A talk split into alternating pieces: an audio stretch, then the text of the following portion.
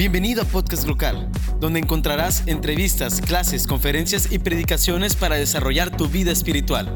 Comenzamos. Bueno, el tema que voy a tratar es un tema conocido, un tema un poco controversial en ciertos aspectos, pero es un tema muy interesante y muy propio a nuestros días. Entonces quiero comenzar con esto, con la primera diapositiva. El placer sin fin. Continuamente vivimos en una sociedad donde buscamos el placer, donde buscamos muchas cosas, las cosas que nos gustan, las cosas que disfrutamos. Entonces te quiero hacer esta pregunta, piénsala bien. ¿Qué harías si tuvieras todo aquello que quisieras? ¿Qué harías si tuvieras todo aquello que deseas, que anhelas? ¿Estarías feliz? ¿Tendrías todo lo que tú quisieras? Muchas veces pensamos, está en nuestra mente, con todo eso, sonreímos y ah, yo sería feliz. Si tuviera todo lo que quisiera, tuvieras todos los carros que quisieras tener, las casas, los lujos, todo lo que tú desearas lo tuvieras. Siguiente diapositiva, por favor. Imagínate, ¿qué harías con todo eso?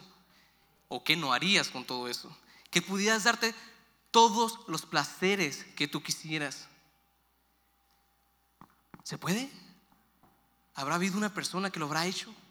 Que no se haya negado absolutamente nada y que haya tenido la capacidad de obtener todo lo que quiere? Bueno, la respuesta es sí. Pero eso lo vamos a hacer más adelante. Ahora voy a continuar con otra cosa. Ok, en la actualidad, hoy en día encontré una tendencia muy interesante. En la siguiente positiva lo vamos a ver. El famoso dopamine fasting o ayuno de dopamina. ¿Alguien sabe lo que eso significa? Yo cuando lo, escuché, lo leí, dije, ah, creo que tengo una pequeña idea de lo que eso significa. Bueno, en la siguiente positiva vamos a explicar lo que es. En sí, la dopamina es una hormona de placer que segrega tu cerebro naturalmente. Esta hormona te da placer después de haber obtenido un resultado, de conseguir un resultado. Actúa como un gancho neuroquímico para que vuelvas a hacer aquello que tu cerebro cree que es algo beneficioso para ti. Y eso determina las conductas placenteras o beneficiosas. ¿Qué quiero decir con eso?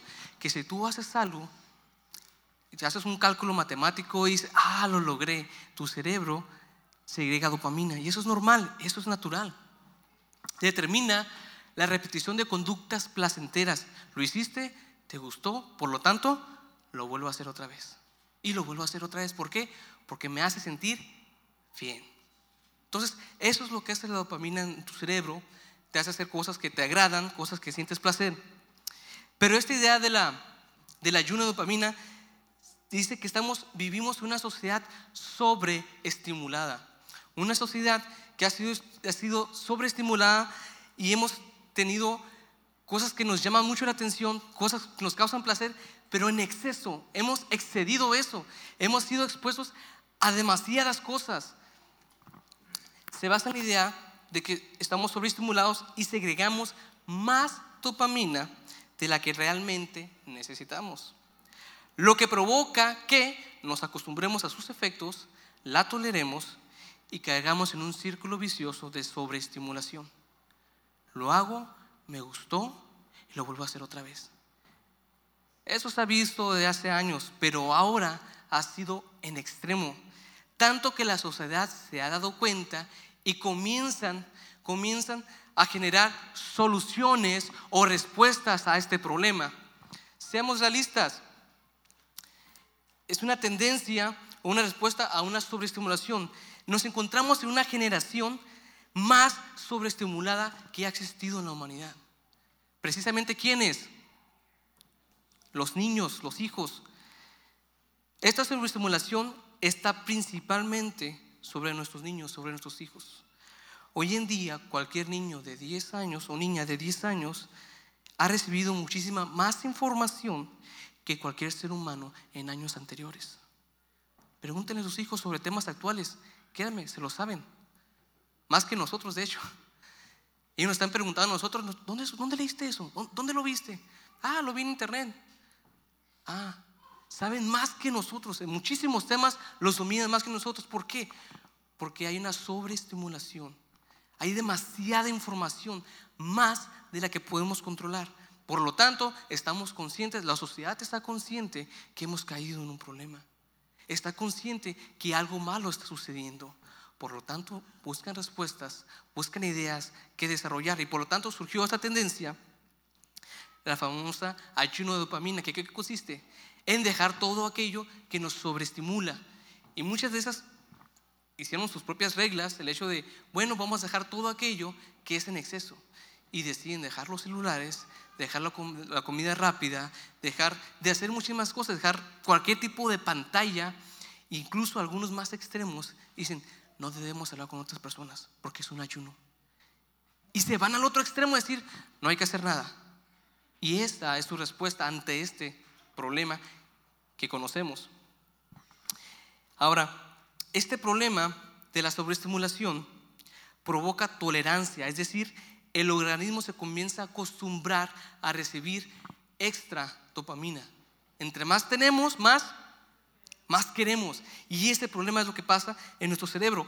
Necesitamos más, nos acostumbramos a sus efectos y la estamos tolerando. Hasta que llega un momento en que la dosis que tenemos, recibimos diariamente no es suficiente. Y eso se convierte en una adicción. Se convierte en una adicción. ¿Por qué?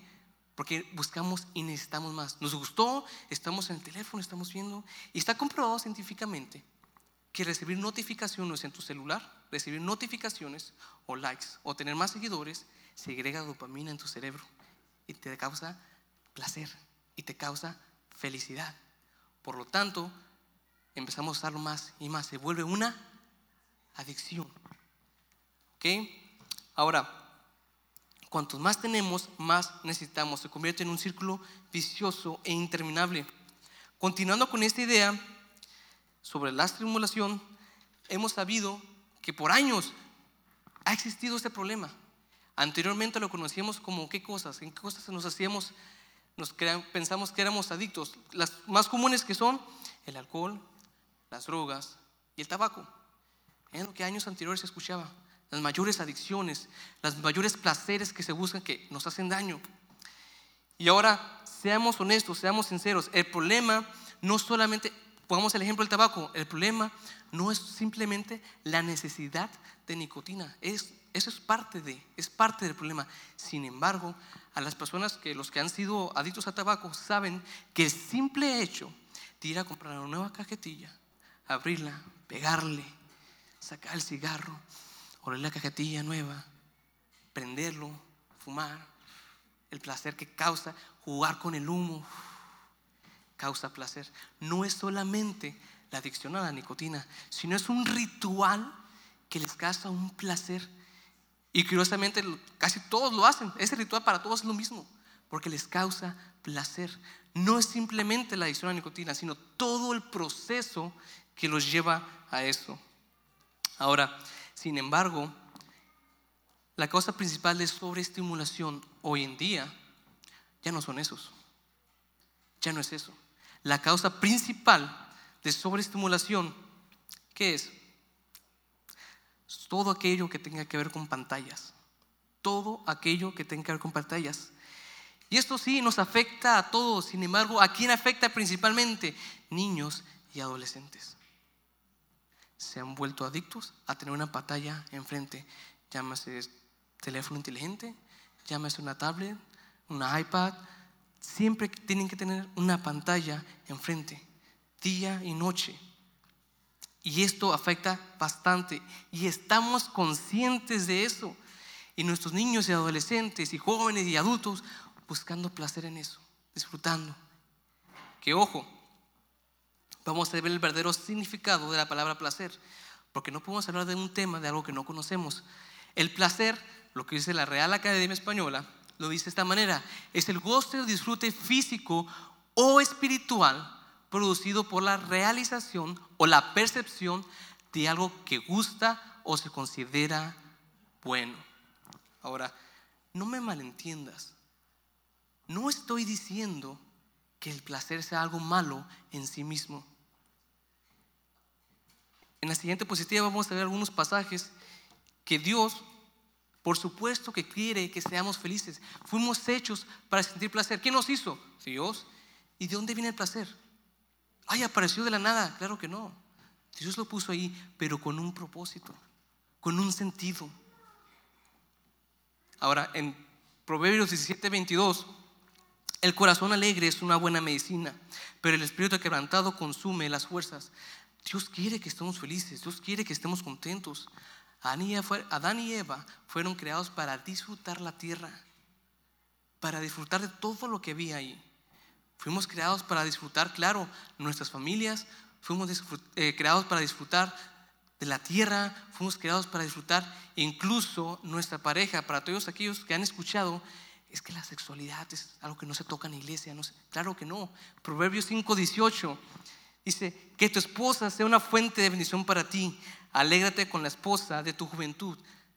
¿Quién inventó el matrimonio? Dios. Desde el principio lo estableció. Y Él dice, gózate con la mujer. ¿Por qué? Porque Él quiere que sintamos placer. ¿Sí? No quiero que malentiendas esta parte. No estamos diciendo que el placer sea malo. No estoy diciendo que sea pecado. Te estoy diciendo que no lo estamos utilizando con el propósito que fue hecho. ¿Dónde viene todo eso en la palabra de Dios? Y Dios nos ama, y Dios quiere que seamos felices, y Dios quiere que tengamos placer. Pero hay maneras, hay formas en que Dios nos dice, claro, quiero que estés feliz, claro que sientas placer, pero ten cuidado que sea un propósito en sí mismo. Continuamos. ¿Cuáles son los problemas entonces? ¿Cuál es el verdadero problema? Cuando se vuelve un fin en sí mismo, ese es un problema. Cuando pierdes el propósito o el sentido de la vida y te enfocas en sentir placer, ahí tenemos un problema. Cuando caemos en un círculo de adicción, ahí tenemos un problema. Cuando no podemos dejar de pensar en eso, que está ahí, es que esto pequeño me genera placer, me gusta. Pero no, no es algo tan grave, no, soy, no tengo problemas de alcoholismo, no tengo problemas de drogas. Pero ¿qué tal el teléfono? ¿Qué tal las redes sociales? Cualquier cosa que te consuma más tiempo es aquello que te está causando placer. Es aquello que le dedicas más tiempo, que lo disfrutas más. Ahora, este es el problema. Ahora ya no solamente buscamos satisfacer nuestras necesidades de comida, porque cuando tenemos hambre, comemos. Cuando tenemos sed, bebemos. Cuando tenemos sueño, dormimos estamos satisfaciendo una necesidad y nos causa placer. Pero ahora ya no es tengo hambre, voy a comer. Ahora es tengo hambre, que se me antoja?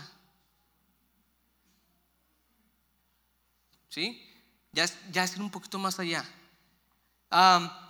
quiero estar, en tiempos anteriores era difícil tener comunicación con los familiares que están lejos, con amigos, con personas que están alrededor del mundo.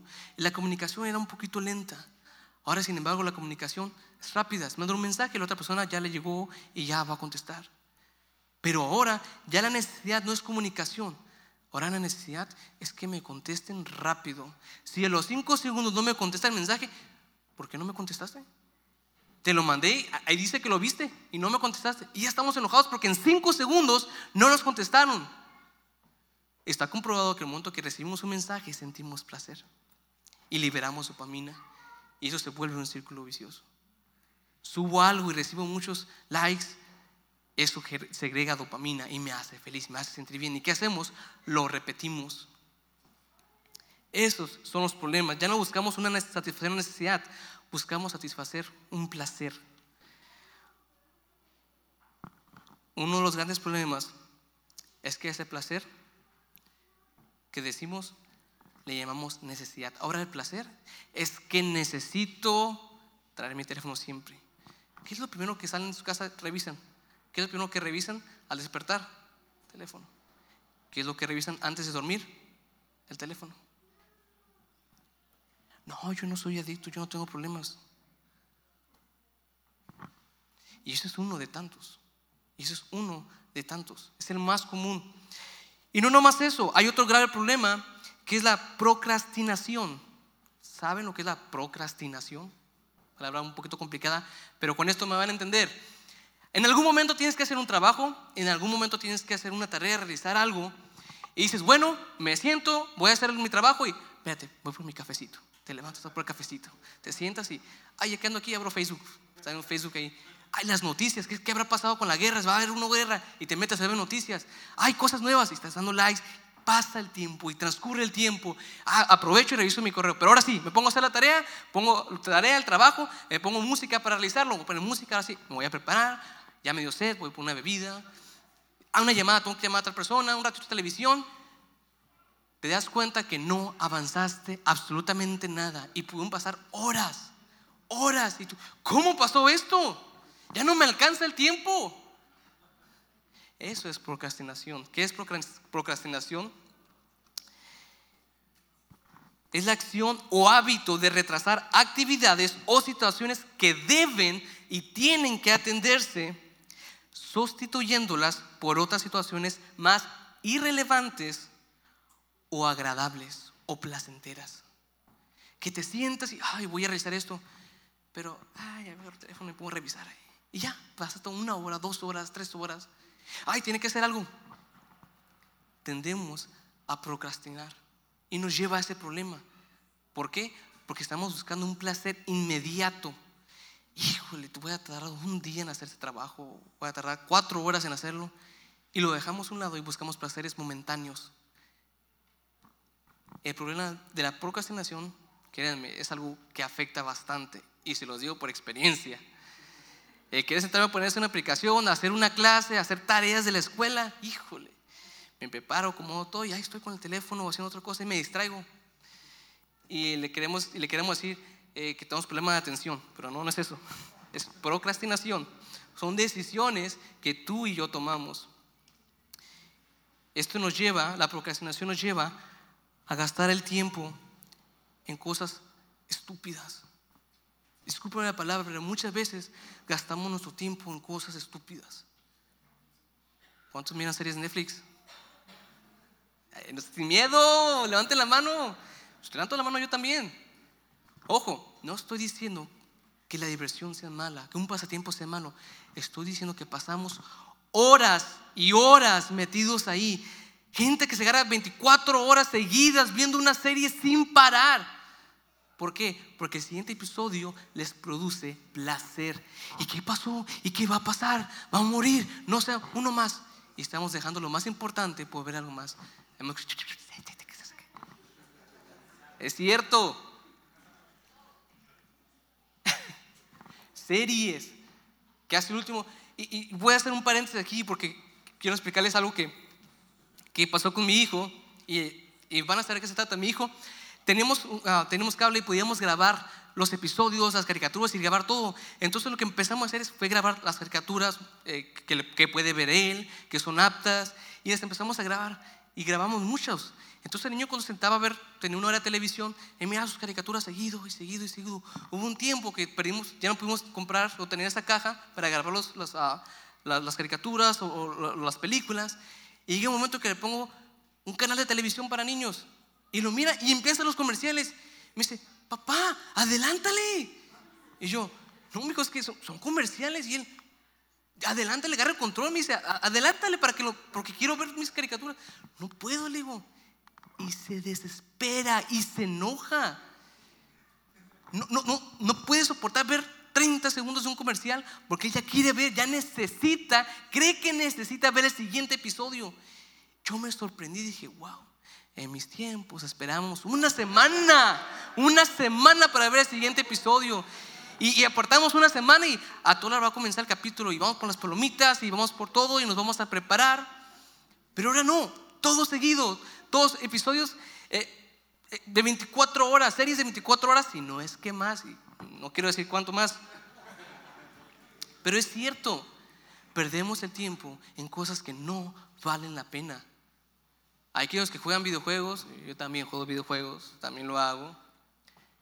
Pero me pone a pensar, cuando yo era niño, había videojuegos que empezabas y tenían un final. Terminabas el videojuego, ah, muy bien, felicidades, ganaste, salvaste a la princesa, eh, salvé a la princesa. Y terminaba. Y ahí quedaba. Pero ahora que yo sigo jugando, que me doy cuenta que ahora he escuchado que hay juegos infinitos.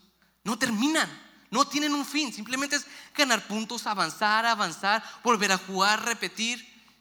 y no tienen fin. Pueden, puedes pasar y pueden pasar horas y horas y horas y sigues y sigues y no tiene fin. ¿Cuántas horas nuestros hijos han pasado ahí? ¿Cuántas horas hemos pasado nosotros ahí?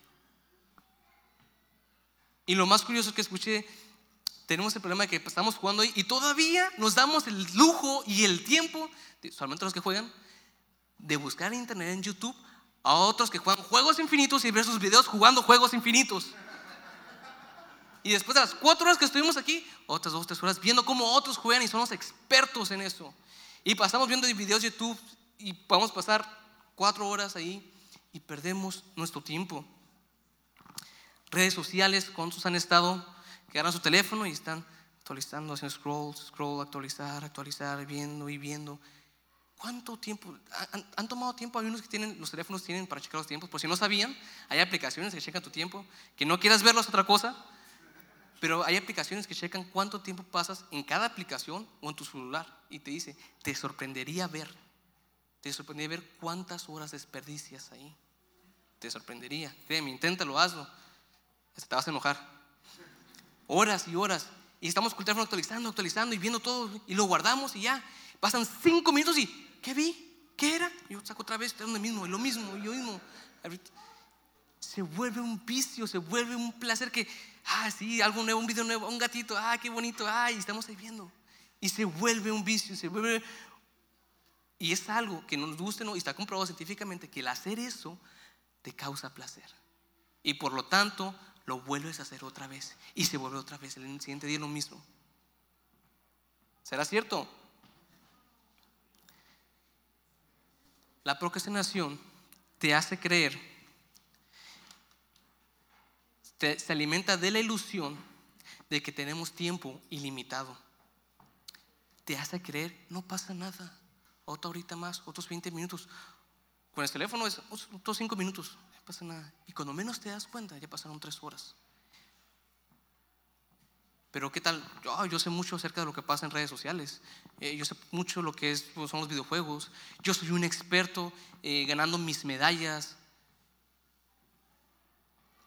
Pero fíjate, algo peor que fracasar en la vida es tener éxito en las cosas equivocadas. Repito, algo peor que, fracasar en la vida es tener éxito en las cosas equivocadas porque esto no produce nada para la eternidad. Puedes pasar horas ahí y tener muchos seguidores y tener muchos likes, pero eso de qué te sirve? ¿Qué sentido tiene? ¿Qué lograste? ¿Qué legado estás dejando? ¿Qué le estás enseñando a la siguiente generación? A perder su tiempo en cosas tontas. Ahora, te preguntarás qué tiene que ver con todo esto, con la pregunta que te hice al principio. Primero, darnos cuenta que vivimos placeres momentáneos que se vuelven un círculo vicioso en busca de mayor placer y no en búsqueda de un propósito. Pero dices, bueno, ¿esto qué tiene que ver conmigo? Si yo tuviera todo lo que quisiera, yo no fuera así, yo fuera diferente. Pero pues no lo tienes y no lo sabes.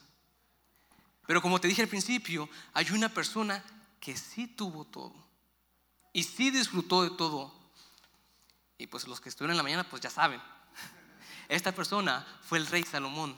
Si tienen sus Biblias, vamos a ver el pasaje de Eclesiastés, versículos del 15, ahorita del 15 al 18.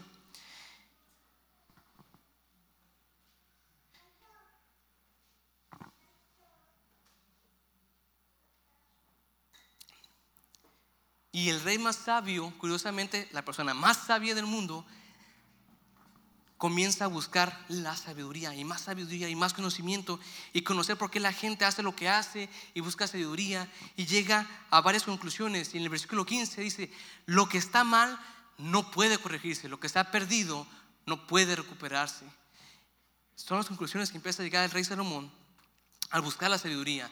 Y dice el versículo 16, me dije, a ver, soy más sabio que todos los reyes que gobernaron en Jerusalén antes que yo tengo más sabiduría y conocimiento que cualquiera de ellos.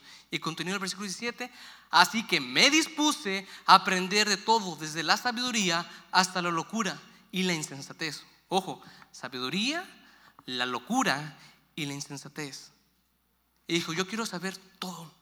Quiero saber por qué actuamos, por qué buscamos sabiduría, por qué buscamos locura y por qué buscamos insensatez. Y dice, pero descubrí por experiencia, por experiencia, que procurar esas cosas es como perseguir el viento. No se puede, no llegas a nada. Versículo 18, cuanto más sabiduría tengo, mayor es mi desconsuelo. Aumentar el conocimiento solo trae más dolor. Y eso vamos a ver al final qué significa. Continúa el capítulo 2, el versículo 1, y ellos se toma la decisión de buscar el placer, todo tipo de placeres, dice. Capítulo 2, versículo 1, dice, me dije, vamos, probemos, probemos todos los placeres, busquemos las cosas buenas de la vida. Y resume, pero descubrí que eso también carecía de sentido. Entonces le dije a la risa, es tonta, ¿de qué sirve andar en busca de placeres? Después de pensarlo bien, decidí alegrarme con vino y mientras seguía buscando sabiduría, me aferré a la insensatez. Así traté de experimentar la única felicidad que la mayoría de la gente encuentra en su corto paso por este mundo. Me dispuse a buscar lo que les causa felicidad a la gente y entender qué es. Probablemente Salomón dijo, bueno, a lo mejor hay algo que yo no conozco, hay algo que no sé, por lo tanto me voy a dar a la tarea de experimentar eso. Y buscó los placeres y empieza el, capítulo dice, no tiene sentido, pero después empieza a explicar todo lo que hizo. Y él dice, yo me arrojé al vino. No perdió su conciencia y no fue una persona que perdió el conocimiento, no. Quiero encontrar qué les causa placer. Y en su experiencia dijo, no tiene sentido. Y continúa, el versículo 4 del capítulo 2 dice, también traté de encontrar sentido a la vida, edificándome enormes mansiones y plantado hermosos viñedos. Hice jardines y parques y los llené de toda clase de árboles frutales. Construí represas para juntar agua con la cual regar todos mis huertos florecientes. Compré esclavos y esclavas y otros nacieron en mi propiedad. También tuve enormes manadas y rebaños, más que cualquiera de los reyes que vivieron en Jerusalén antes que yo. Junté grandes cantidades de plata y de oro, el tesoro de muchos reyes y provincias. Contraté cantores estupendos, tanto hombres como mujeres. Y tuve muchas concubinas hermosas.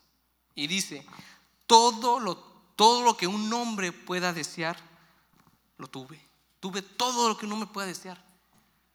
Él tuvo absolutamente todo lo que deseó. Todo. Se esperaba que un rey construyera las cosas más grandes. Pero él dijo, yo voy a ir más allá, no me voy a construir mansiones, voy a construir jardines y los voy a crear una presa para después regarlos, voy a hacer lo mejor de lo mejor.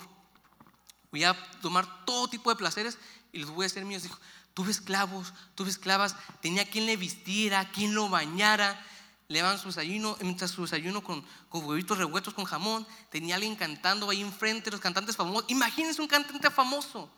¿Cómo? ¿Cómo quién? ¿Cómo quién? Luis Miguel. Ah, eso es de Luis Miguel. Imagínense, ahí enfrente, sentadito ahí, cantando Luis Miguel, ahí enfrente. Mandó su jet privado por él, lo trajo y aquí en la mañana, porque en la tarde viene otro. Todo tipo de placeres se los dio. Y explica todo lo que tuvo. Dice, tuve todo lo que un hombre pueda desear. Versículo 9, de modo que me hice más poderoso que todos los que vivieron en Jerusalén antes que yo y mi sabiduría nunca me falló. Versículo 10, todo lo que hice, todo lo que quise, lo hice mío. No me negué a ningún placer. No me negué ningún placer. Él lo dice, nada, todo lo que me gusta, tráigamelo, es mío. Esa mujer que está allá, me gusta, tráiganla, es mío. El mejor vino, yo lo quiero, tengo dinero para comprarlo, tengo todo el dinero, todo lo que quiso, lo tuvo. Y lo disfrutó. Y dice que lo disfrutó. Dice, hasta descubrí que me daba gran satisfacción trabajar mucho. Imagínense, trabajaba. La recompensa de toda mi labor. Y termina el versículo 11. Pero al observar todo lo que había logrado con tanto esfuerzo, vi que nada tenía sentido. era como perseguir el viento. No había absolutamente nada que valiera la pena en ninguna parte. La persona más sabia del mundo, la persona con más dinero en el mundo, decidió no negarse nada y tuvo todos los placeres que tú y yo podamos imaginar que había en ese momento. Dijo, quiero ver si teniendo todos los placeres y todo lo que yo quiera voy a ser feliz. Y la persona más sabia y la persona más rica y que más dio lujos dijo, nada tiene sentido. Si tenías la duda de que si tenías todo iba a ser feliz, hay alguien que ya lo hizo, ya lo experimentó y dijo, nada de lo que hice tiene sentido, tuvo sentido, no tuvo un propósito, nada. Salomón no se quedó con la duda de cuál era el fin de obtener todo tipo de placeres. Él buscó la sabiduría y se dio cuenta que todo carecía de sentido. Y recuerdan, comienza capítulo 2, y dice que todo lo que hizo carecía de sentido. En se acuerdan el capítulo 1, 18, decía, cuanta más sabiduría tengo, me doy cuenta. Cuanta más sabiduría tengo, me doy cuenta que estoy más triste, me trae más dolor. Que se dio cuenta que todo el tiempo que pasó en los placeres no valió la pena, pero ya lo hizo, ya perdió su tiempo. Dijo, no valió la pena. Tengo conocimiento ahora, tengo sabiduría, tengo experiencia de haber tenido todo. Como me pone triste saber que nada de eso valió la pena. Nada de eso. Hemos dejado de buscar el propósito en nuestras vidas y hemos buscado un placer momentáneo. Y no solamente lo hacemos nosotros, no somos nosotros solamente lo que lo hacemos. Esto es lo que estamos heredando a nuestros hijos. Eso es lo más fuerte.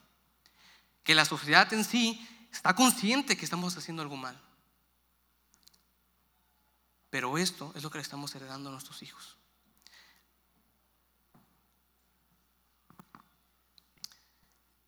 Termino con esto.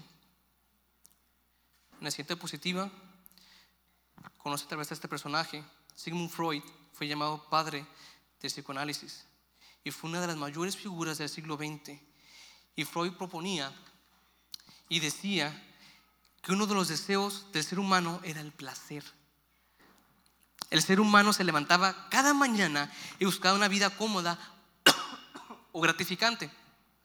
Él decía, eso es el ser humano. Se levanta y busca una vida gratificante, una vida de placer. Pero alguien en contraposición de él, Víctor Frank, que era un, era un filósofo, neurólogo y psiquiatra, él decía, no, el hombre no busca eso. El hombre busca una profunda experiencia de sentido. El hombre se despertaba queriendo sentir una sensación de gratitud por la experiencia que estaba teniendo. Buscaba un sentido, una ambición, y pertenencia. El ser humano solo busca placer cuando no puede encontrar un propósito.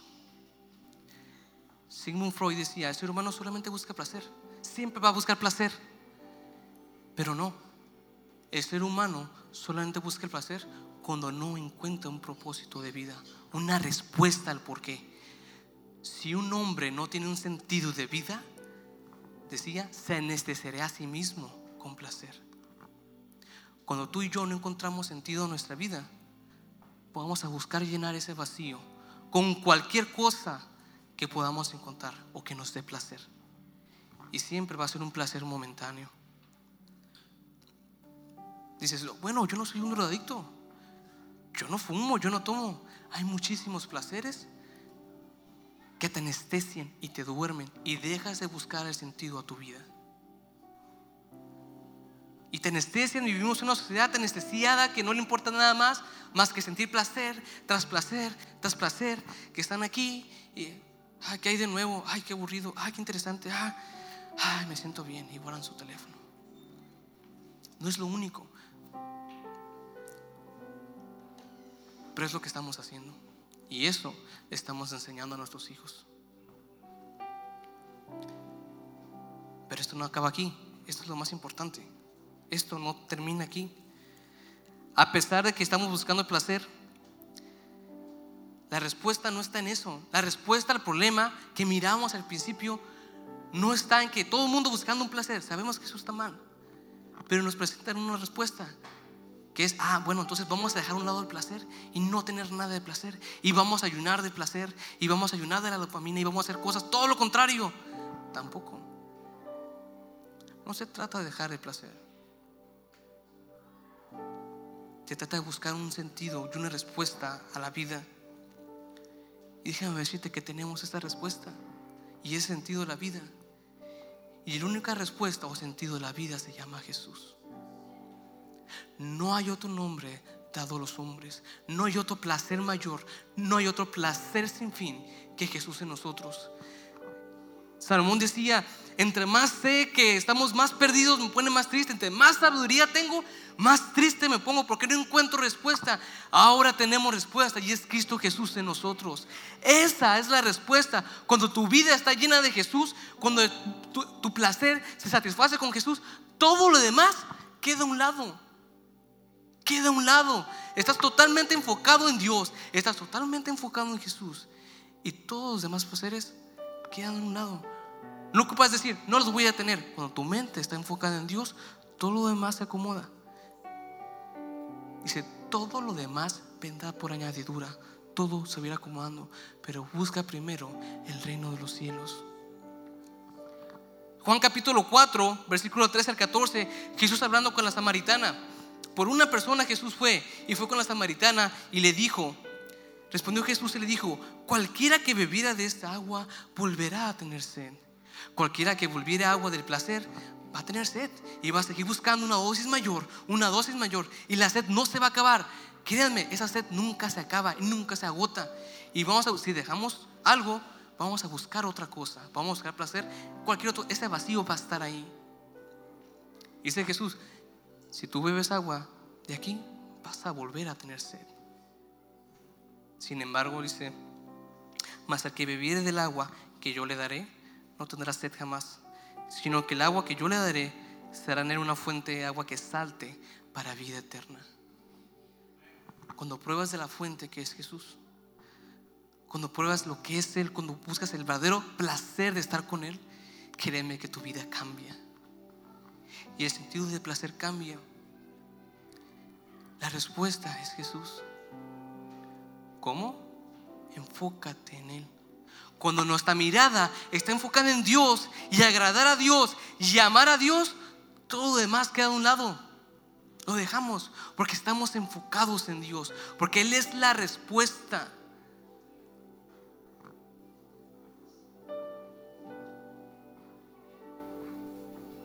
Tenemos que salir del círculo vicioso, ese círculo que nos tiene atrapados. ¿Por qué? Porque no tiene un fin no ayuda para la vida espiritual. No creces, no avanzas. La respuesta es Jesús. La única respuesta, la búsqueda de sentido de tu vida es Jesús. No hay más. Y aquellos que lo hemos vivido, que lo hemos comprobado, te lo podemos decir. Vale la pena. Vale la pena seguir a Cristo. No hay mayor placer que ser un hijo de Dios. Amén.